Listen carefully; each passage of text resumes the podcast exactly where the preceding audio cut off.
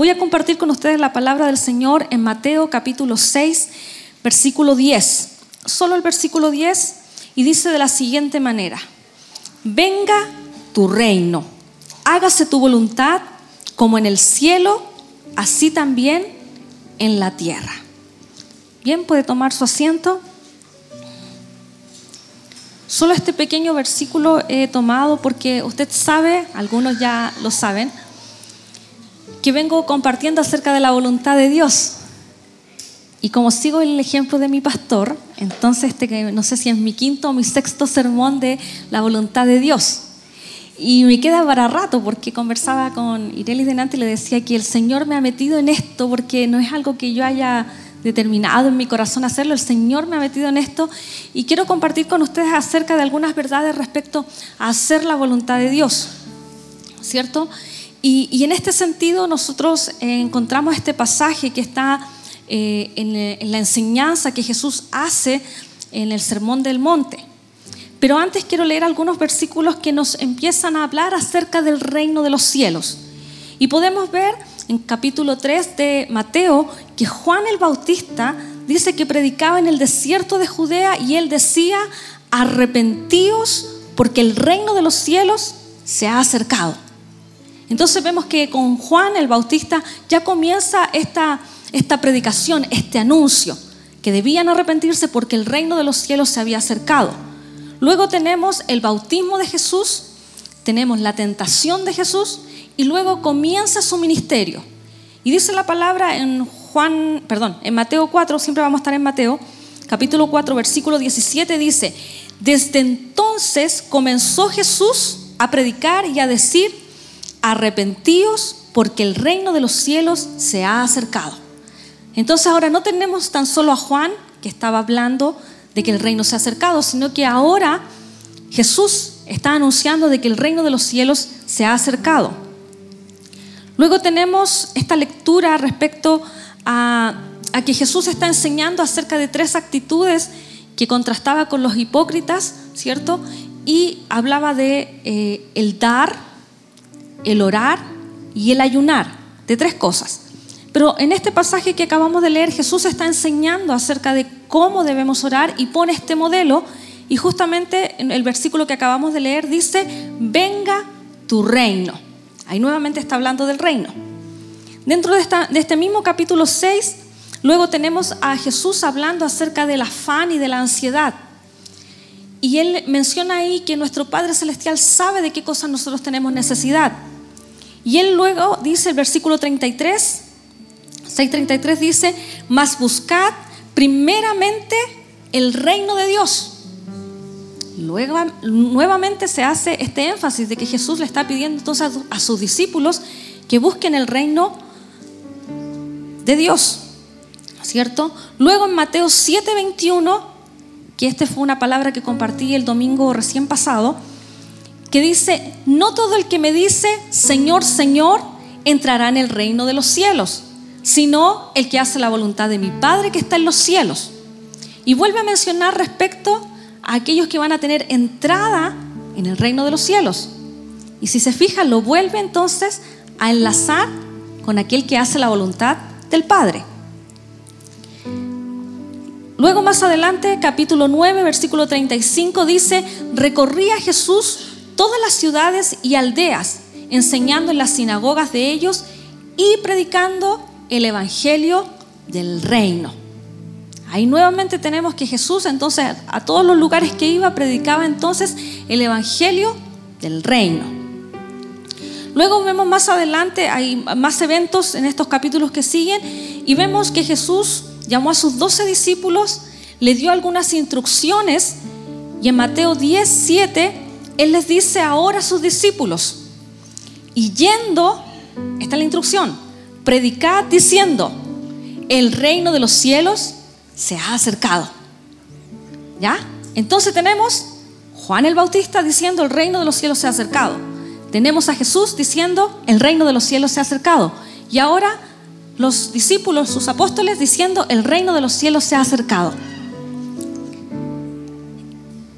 Más adelante vemos que Jesús se sentó junto al mar y dice que se le juntó mucha gente y comenzó a enseñar por medio de parábolas. Mateo 13. Y ahí comienza enseñando con la parábola del sembrador. Entonces dice versículo 10, acercándose los discípulos le dijeron, ¿por qué les hablas por parábolas a la multitud que estaba allí? ¿Cierto? Y él respondió, les dijo, porque a vosotros os es dado saber los misterios del reino de los cielos, mas a ellos no les es dado. Entonces yo estuve eh, analizando este concepto que dice ahí que a vosotros es dado saber los misterios. En otra versión dice secretos, pero en el original en realidad es misterios. Nosotros pensamos en algo misterioso, algo así que nos da miedo. Pero ¿sabe qué? En este contexto no, no, era, no tenía que ver con eso. En realidad los misterios, eh, estuve eh, analizando esto y el término se usaba para aquellos que se iniciaban en una religión. En esa época, en, en, la época, recuerde que estaba el griego y todo esto, ¿cierto? Habían religiones de misterio que se le llamaban. Y estas religiones de misterio consistían en que se tomaba a una persona que quería entrar a estas religiones de misterio y se les enseñaba, se les adoctrinaba, se les explicaba durante eh, meses o inclusive años acerca de este Dios, Dios con minúscula, ¿cierto?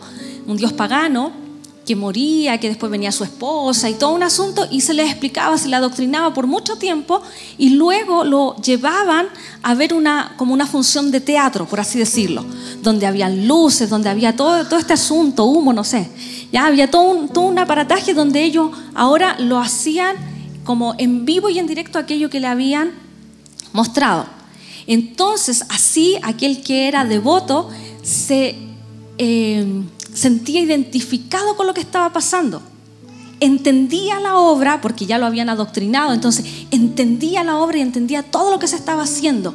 Entonces era tan, tan fuerte lo que pegaba que ellos entonces se hacían eh, devotos y se hacían eh, fieles a estas religiones. ¿Ya?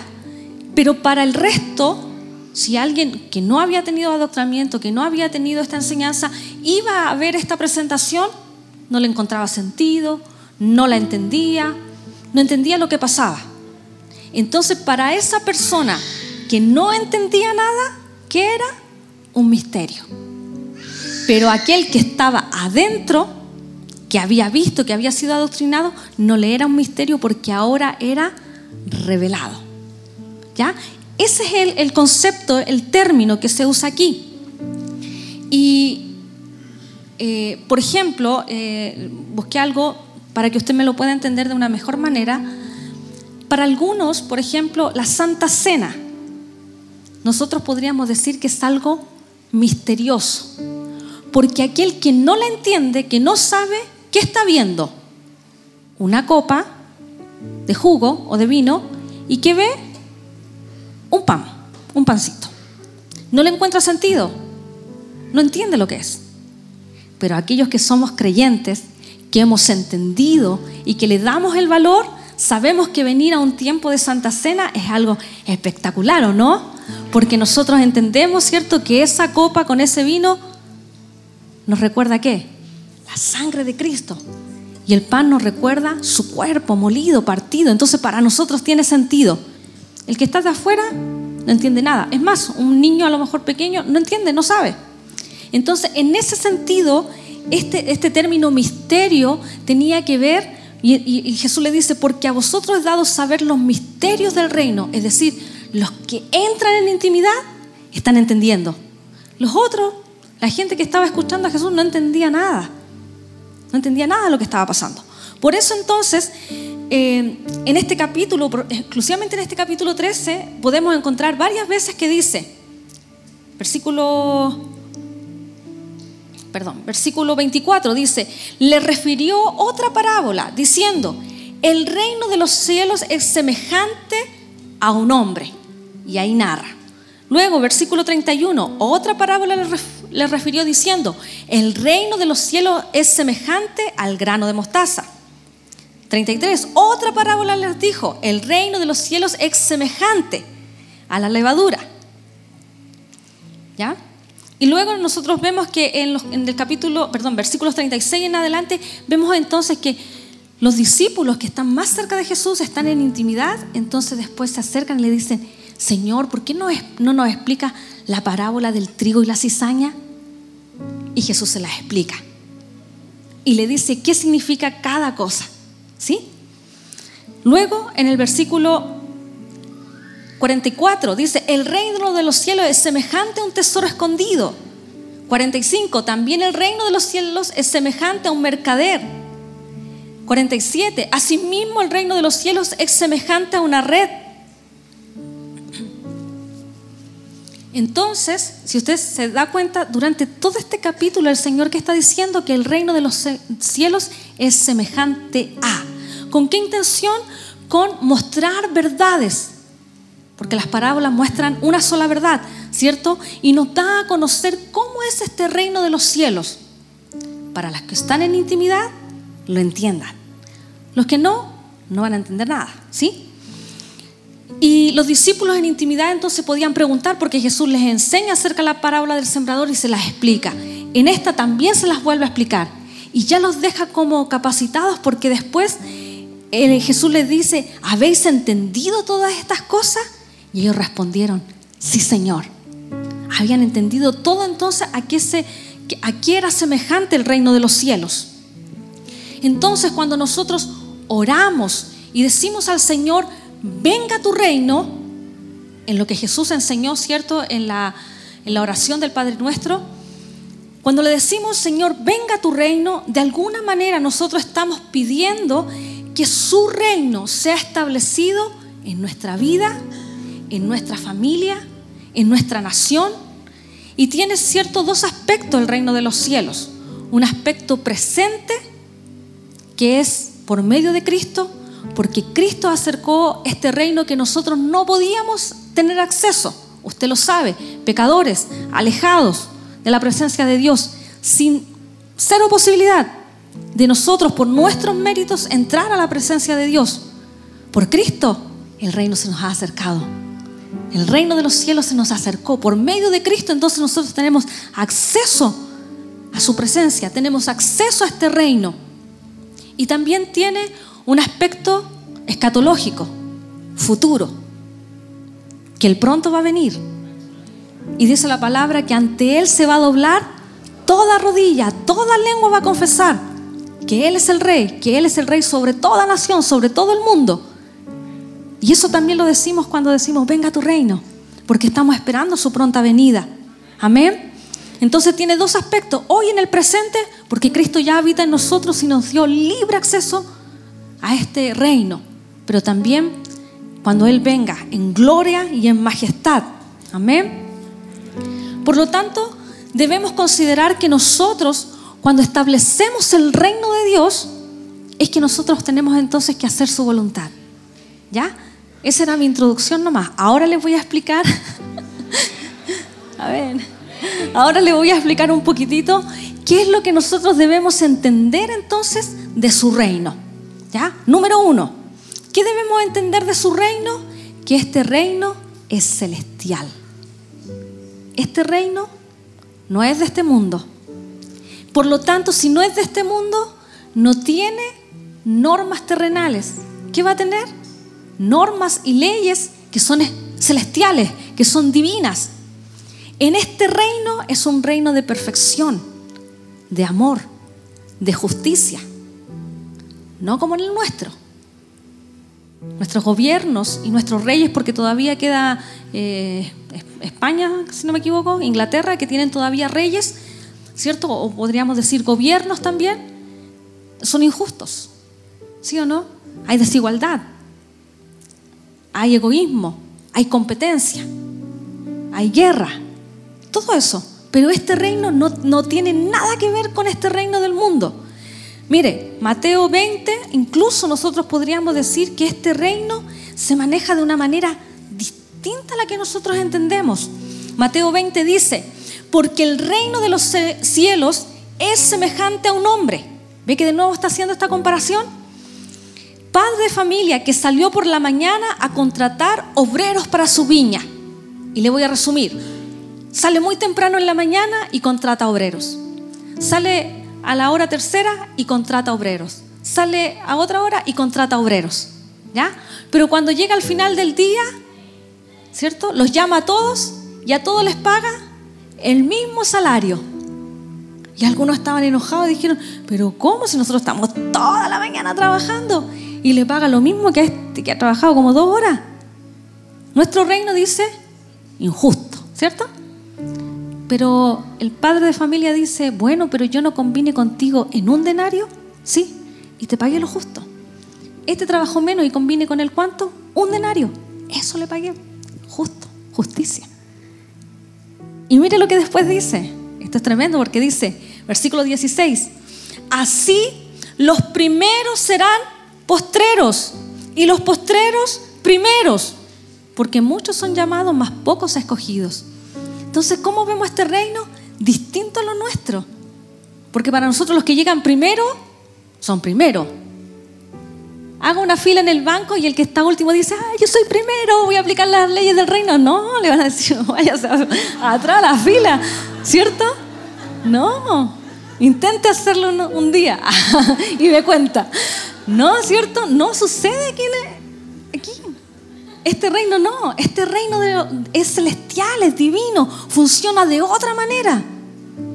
No tiene que ver con nuestros parámetros, con lo que nosotros pensamos. Por lo tanto, este reino, y mire, y, este, este versículo de que los primeros serán postreros está en Mateo y está dos veces en Lucas nuevamente. En otros contextos, pero nuevamente está allí. Por lo tanto, es una regla del reino.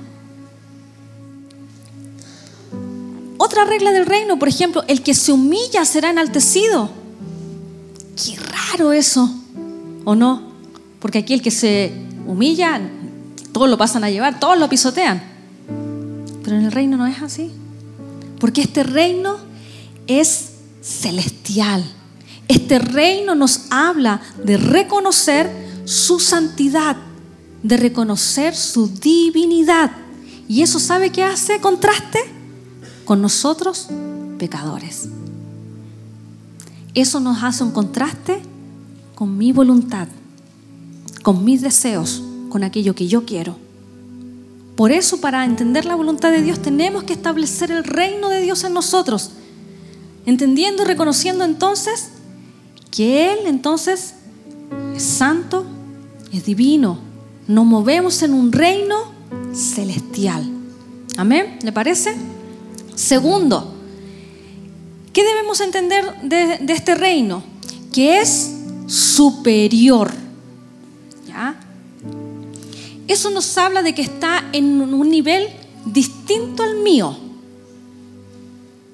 No es el reino de mi partner. ¿Ya? No es el reino así de mi amigo, el yunta. No, no. Es un reino que es superior. Por tanto, Él se mueve de una manera diferente. Mi ambiente, mi realidad está condicionada por lo que yo veo, por lo que yo escucho. ¿Cierto? Me muevo por lo que yo veo, por lo que escucho, por mis circunstancias y no tengo la capacidad que tiene Él. ¿Ya? Mire, y para eso le voy a poner un ejemplo. Daniel capítulo 4. Lo tengo aquí mismo. Daniel capítulo 4, versículo 29. Dice de la siguiente manera, se lo voy a leer para que usted me crea que estoy diciendo la verdad. Daniel 4, 29. Dice, al cabo de 12 meses, paseando por el palacio real de Babilonia, habló el rey. ¿Quién habló? El rey. ¿Sabe qué rey está hablando ahí? Ah, muy bien, un 7. Nabucodonosor. Y dijo, mire lo que dijo. ¿No es esta la gran Babilonia que yo edifiqué para casa real con la fuerza de mi poder y para gloria de mi majestad? Aún estaba la palabra en la boca del rey cuando vino una voz del cielo a ti se te dice, rey Nabucodonosor, el reino te ha sido quitado, De entre los hombres te arrojarán, con las bestias del campo será tu habitación, y como a los bueyes te apacentarán, y siete tiempos pasarán sobre ti, hasta que reconozcas que el Altísimo tiene el dominio en el reino de los hombres y lo da a quien Él quiere. En la misma hora se cumplió la palabra sobre Nabucodonosor, fue echado de entre los hombres, comía hierba como los bueyes y su cuerpo se empapaba del rocío del cielo hasta que su pelo creció como plumas de águila y sus uñas como las de las aves. Al fin del tiempo, yo, Nabucodonosor, alcé mis ojos al cielo y mi razón me, fue de vuelta. Bendije al Altísimo y alabé y glorifiqué al que vive para siempre. Su dominio es sempiterno, su reino por todas las edades. Considerados como nada son los habitantes todos de la tierra él hace, hago énfasis aquí, ¿qué hace? Según su voluntad en el ejército del cielo y en los habitantes de la tierra. No hay quien detenga su mano y le diga, ¿qué haces? En el mismo tiempo mi razón me fue devuelta, la majestad de mi reino, mi dignidad y mi grandeza volvieron a mí y mis gobernadores y mis consejeros me buscaron Fui restablecido en mi reino y mayor grandeza me fue añadida. Ahora yo, Nabucodonosor, mire lo que hace este hombre ahora. Alabo, engrandezco y glorifico a quién? Al Rey del cielo. Porque todas sus obras son verdaderas y sus caminos justos y él puede humillar a los que andan con soberbia. Si nosotros pensamos quién era Nabucodonosor, y usted lo lee, ¿Cierto? Nabucodonosor era el rey del imperio que en ese instante estaba siendo el más grande de ese entonces. Se estaba extendiendo por todo el territorio, estaba alcanzando Palestina, había, eh, había caído el imperio asirio por su mano y ellos entonces estaban conquistando todo, todo lo que, todos los pueblos que estaban cercanos ahí y de hecho se habían llevado ya eh, cautivos, ¿cierto?, al pueblo de Israel habían pasado ya eh, las tres deportaciones que, hubo. Y nosotros vemos aquí a este, mire, yo he visto imágenes de lo que era Babilonia, los jardines que tenía Babilonia, y es impresionante, hermosísimo los, los, los jardines que tenían en todas las paredes, hermoso. Entonces, ¿cómo este reino se iba a sentir ahí grande, orgulloso y, entendiendo que Él era el dueño de ese imperio. Si yo le pregunto a usted, nosotros, algunos ni rey de la casa son, ¿cierto? No nos alcanza para reyes a nosotros.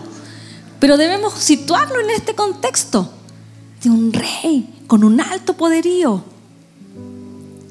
Y mire entonces lo que sucede con este rey, que es humillado por Dios. Y cuando él se da cuenta entonces, él que dice, alabo, engrandezco, él es el rey. El concepto, Él dice que se le devolvió todo. Si usted dice la majestad de mi reino, mi dignidad, mi grandeza, todo. Pero Él dice, glorifico al Rey del cielo. Es decir, Él reconoce a alguien que es más grande que Él. Él reconoce entonces también su soberanía, porque Él dice, Él hace según su voluntad en el ejército del cielo y en los habitantes de la tierra. Entonces, esto nos habla, hermanos, que debemos reconocer su grandeza, debemos reconocer la soberanía de Dios, lo cual, ¿sabe qué hace contraste? ¿Sabe con qué hace contraste con nosotros? Con nuestra pequeñez y con nuestras limitaciones. Porque nosotros no somos grandes, no somos soberanos no hacemos lo que queremos. O sea, nosotros creemos que hacemos lo que queremos. ¿Sí? Pero cuando nosotros establecemos el reino de Dios en nuestra vida, entonces nosotros podemos decir, Él es grande y las cosas que me pasan no son por casualidad. Las cosas que me pasan son, van más allá de lo que yo puedo entender. Las cosas que me pasan van más allá de lo que a lo mejor yo puedo imaginar.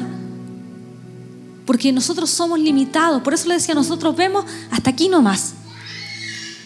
Nosotros, si es que estamos, podemos lograr, de hecho hacemos planes. Hacemos planes para el fin de semana, un cumpleaños, la piscina, el paseo. Usted hace planes, pero usted no puede ver el futuro. No podemos verlo.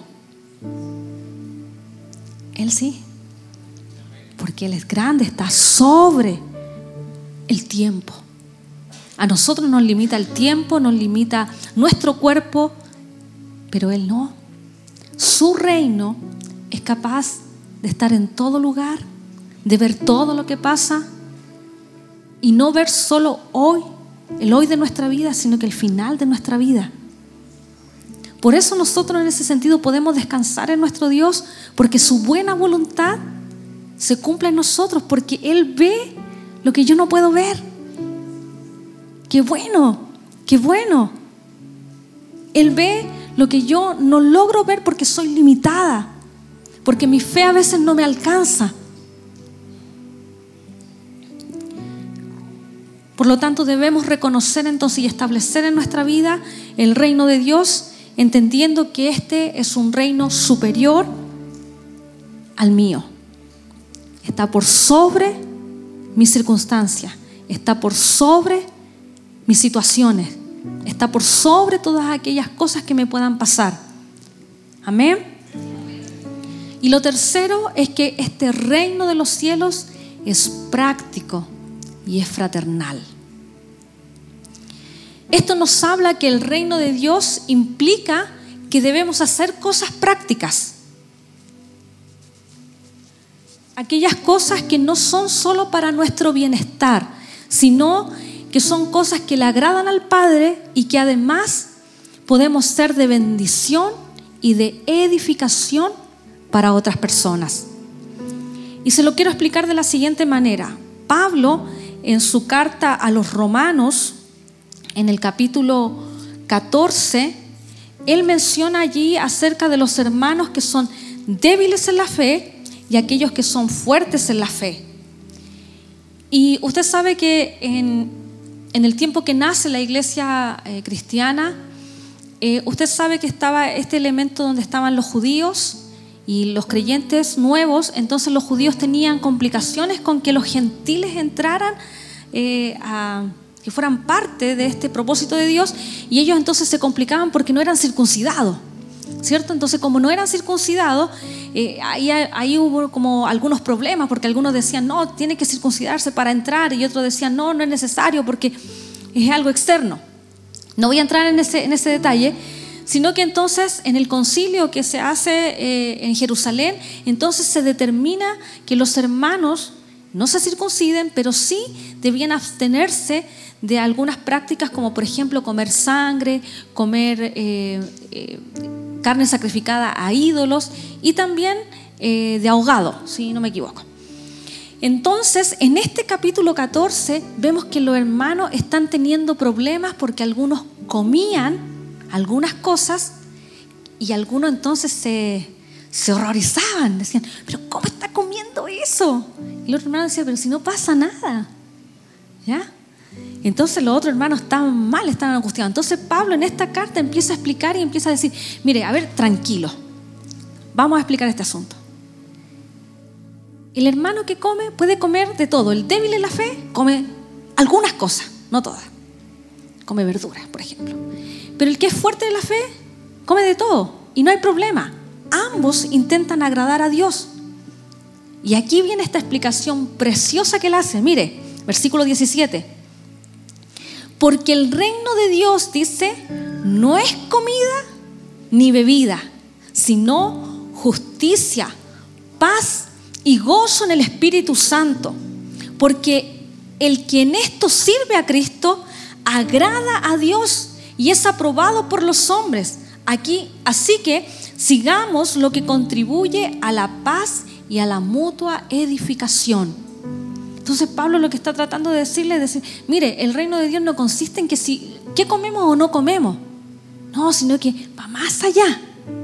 Pero hay un nivel práctico donde yo debo cuidar a mi hermano. Por eso dice para la mutua edificación. Entonces al final yo no puedo decir, ah, sí lo hago igual, que me importa. No, Pablo no está diciendo eso. Se lo voy a leer en otra versión. NTV dice, pues el reino de Dios no se trata de lo que comemos o bebemos, sino de llevar una vida de bondad, paz y alegría en el Espíritu Santo. Si tú sirves a Cristo con esa actitud, agradarás a Dios y también tendrás la aprobación de los demás. Por lo tanto, procuremos que haya armonía en la iglesia y tratemos de edificarnos unos a otros. Mire, para que le quede más clarito, se la voy a leer en otra versión. Tengo como ocho versiones, no. Mire, palabra de Dios para todos. Dice, en el reino de Dios la comida y la bebida no son importantes. El reino de Dios tiene que ver con agradarle a Él y con la paz y la felicidad que trae el Espíritu Santo. El que sirve a Cristo de esta manera agrada a Dios y será estimado por todos. Entonces, hagamos lo que trae paz y ayudémonos unos a otros a fortalecer nuestra fe. Me gustó esta versión. Hagamos, porque aquí dice, hagamos lo que trae paz y ayudémonos unos a otros a fortalecer nuestra fe. ¿Usted sabía que la fe se debilita? Sí. A veces los problemas, las circunstancias, muchas cosas pueden hacer que nuestra fe se debilite. Pero mire qué bueno que dice aquí que nosotros nos podemos ayudar mutuamente a fortalecer la fe. Amén. Leo otra versión, dice, en el reino de Dios no importa lo que se come ni lo que se bebe más bien lo que importa, ojo, es hacer el bien y vivir en paz y con alegría. Y todo esto puede hacerse por medio del Espíritu Santo. Bien, tenemos una ayuda. Si servimos a Jesucristo de esta manera, agradaremos a Dios y la gente nos respetará. Por lo tanto, vivamos en paz unos con otros y ayudémonos a crecer más en nuestra vida que Cristo nos ha dado. Por lo tanto, aquí no se trata el reino de los cielos en cosas de, prohibiciones, de legalidades o de, de religiosidad, sino que en un tema práctico, en un tema fraternal, en un tema de amor unos por otros. Y cuando nosotros nos damos cuenta de este reino de Dios así, entonces nosotros vamos a reconocer que somos parte de la familia de Dios, siendo Él nuestro Padre. Y esto sabe con qué contrasta? Con nuestra individualidad. Porque nosotros queremos hacer solo lo que a nosotros nos place, no nos preocupamos del resto, eh, lo que nos resulta cómodo para nosotros. No estamos preocupados de las necesidades de otros, ni, lo, ni lo que le pasa a otros. Es más, muchas veces mis hermanos hacemos cosas que dañamos a nuestro hermano. Hay gente que a veces dice, no, yo publico lo que quiero en internet si no me importa. Me tienen que querer así como soy. Tenemos que ser cuidadosos, mis queridos hermanos. Muy cuidadosos. ¿Qué cosas publicamos en internet? En Face, en Instagram, lo que usted tenga en sus redes sociales, en WhatsApp, lo que sea. Debemos ser cuidadosos, que sea de ayuda, de edificación para otros. Mire, el otro día eh, estaba en, la casita y yo no tengo más que redes sociales que WhatsApp, lo único que tengo. ¿Ya? Y yo estaba eh, revisando y a veces veo los estados de algunos de ustedes. Ah, no, no voy a decir nombre, pero justamente vi un estado de una hermana. Y en ese video que ella publica, eh, eh, se muestra a este actor que es bien conocido, ay, un, no chinito, ya no importa, ya, eh, un chinito, un karateca que es bien, es Jackie Chan. Ya, él, Jackie Chan, estaba hablando con un niño y decía solo garabato, solo improperio. Y cuando yo vi eso dije, Señor Santo, ¿dónde me meto? Y lo pensé en un momento y le escribí. Y como ella es extranjera, le dije, Amada hermana, le pido que por su testimonio y para no herir a otros hermanos débiles la fe, baje ese video, sáquelo, porque sabe que aquí en Chile todo eso son malas palabras, son improperios, son garabatos. Y ella me dijo, no tenía idea. Porque... Yo le dije, me lo imaginé porque usted es extranjera y no sabe a lo mejor las malas palabras de nuestro país. Pero se lo digo. Y ella sabe lo que me dijo. Gracias. Gracias. Lo cambió enseguida. Y me dijo, y cuando vea algo raro que yo publique, dígame. Y dije, seguro voy a estar mirando lo que publica. No, pero yo le dije, bueno, en lo que yo pueda, hermana, sí, en lo que yo pueda. Pero eso es la mutua edificación, porque a lo mejor ella lo puso en ignorancia, desconociendo. Y puede ser que alguien que a lo mejor la conozca, que ella dice ser cristiana y va a la iglesia, ¿qué cree que va a decir? Wow, esta señora, mire, es de doble cara, va a la iglesia y mire lo que publica. Entonces, no, nosotros debemos entonces preocuparnos en amor por los hermanos, de nuestro testimonio, cómo nosotros podemos afectar a otros. Eso es muy importante, mis queridos hermanos. Podemos dañar a alguien.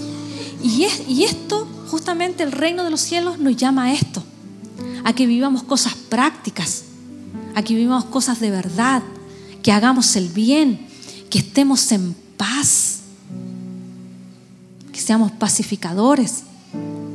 Algunos dicen que marzo viene de nuevo con las protestas, las lagrimógenas, las piedras. Bueno, tenemos que nosotros ser gente que manifieste paz, que vivamos en paz, que vivamos en alegría, que podamos vivir haciendo el bien, haciendo la bondad del Señor. ¿Sí? Eso es el reino de los cielos.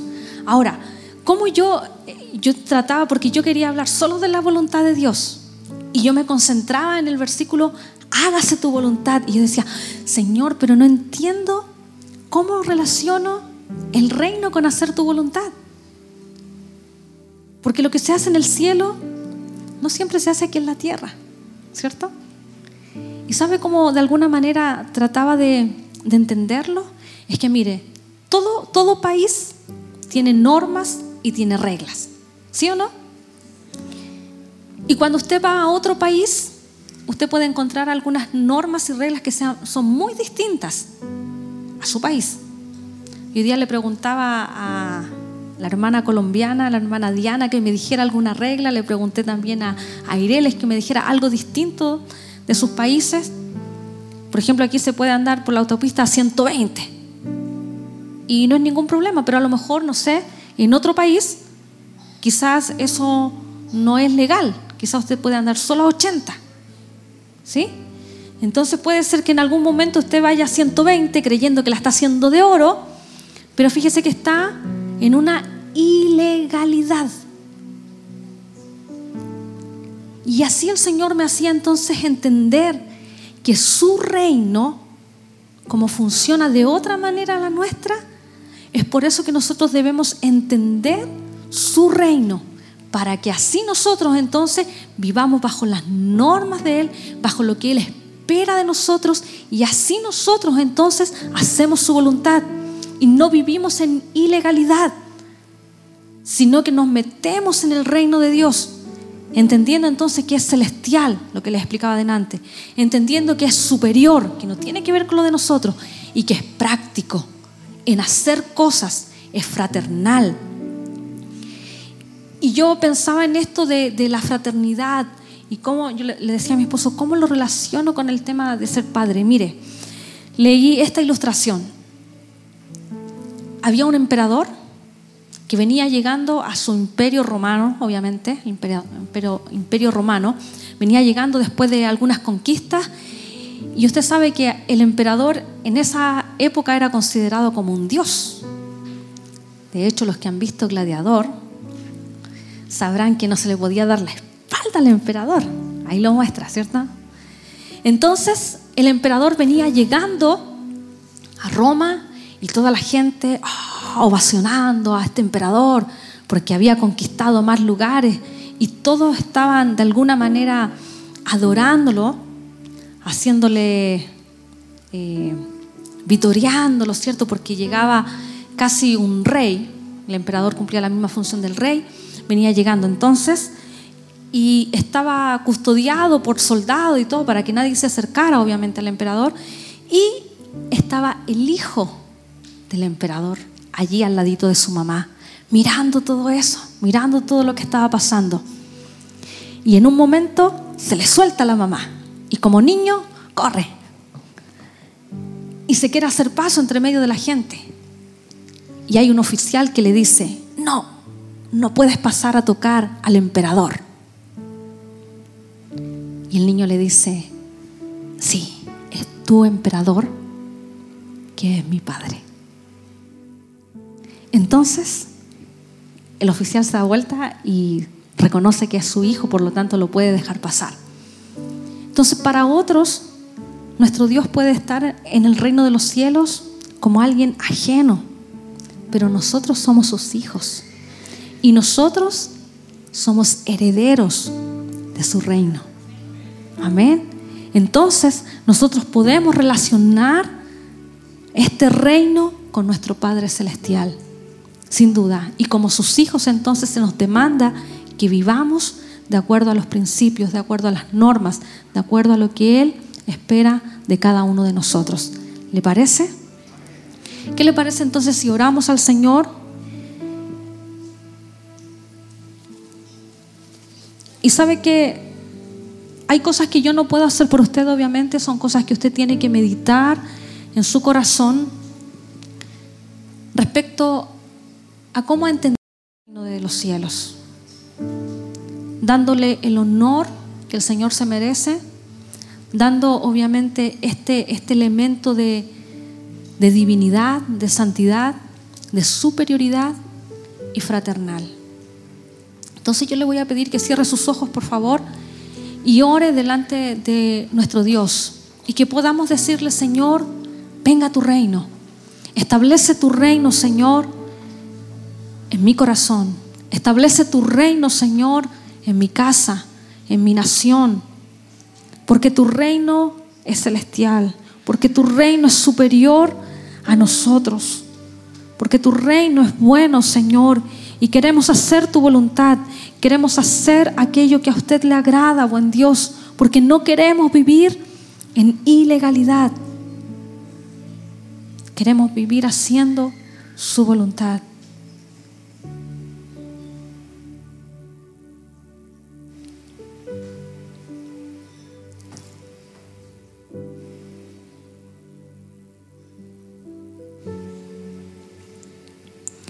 Gracias, buen Dios.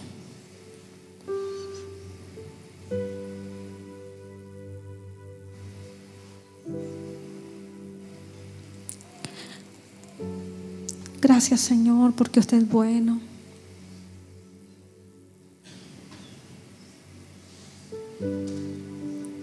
Ayúdanos a mirarte, Señor, en tu santidad, en tu divinidad, que contrasta sin duda con nuestra pecaminosidad, con lo mal que hacemos las cosas, como erramos el blanco. Ayúdanos, Señor, a mirar que tú eres superior a nosotros y que por lo tanto tú estás en una esfera distinta a la nuestra y puedes ver lo que nosotros no vemos hoy. Y quizás hoy vemos tristeza, quizás hoy vivimos angustia, quizás hoy vemos enfermedad, quizás hoy vemos estar sin trabajo, quizás hoy vemos deudas, Quizás hoy vemos situaciones complicadas en nuestros trabajos. Eso es lo que vemos. Pero tú estás por sobre aquellas situaciones, por sobre aquellas circunstancias.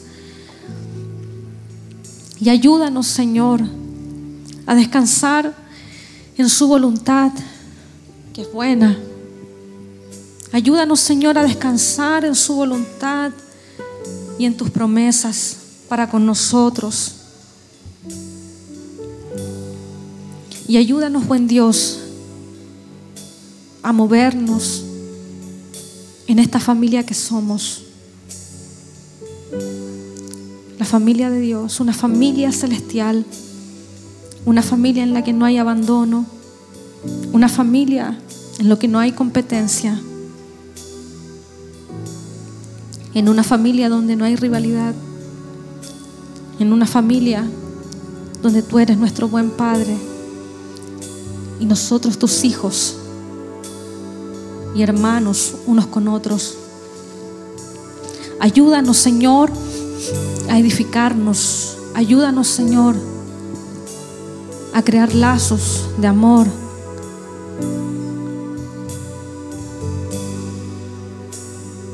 Ayúdanos, Señor, a fortalecer nuestra fe unos con otros.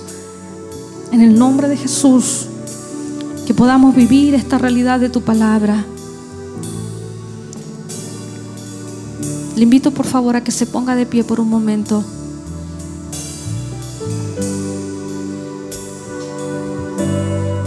Mire, quiero decirle, si usted ha llegado en esta noche, a lo mejor que le faltan las fuerzas, a lo mejor debilitado en su fe, a lo mejor con problemas, con situaciones, porque muchas veces solo vemos nuestras caritas, no sabemos lo que hay en nuestro corazón. Entonces yo le voy a pedir que mientras adoramos al Señor, usted pueda quizás pasar aquí al altar, porque uno de nosotros, de sus hermanos, le va a dar un abrazo y va a orar por usted. ¿Le parece? Si usted necesita algo de Dios, ser fortalecido en su fe, si usted necesita en esta noche que el Señor le abrace, aquí van a haber brazos, aquí van a haber abrazos de alguien que le va a abrazar y va a orar por usted. ¿Le parece? Cantemos al Señor y adoremos con esta hermosa alabanza. Y sin temor venga aquí al altar. Y sin temor pase acá. Si usted lo necesita. En el nombre de Jesús.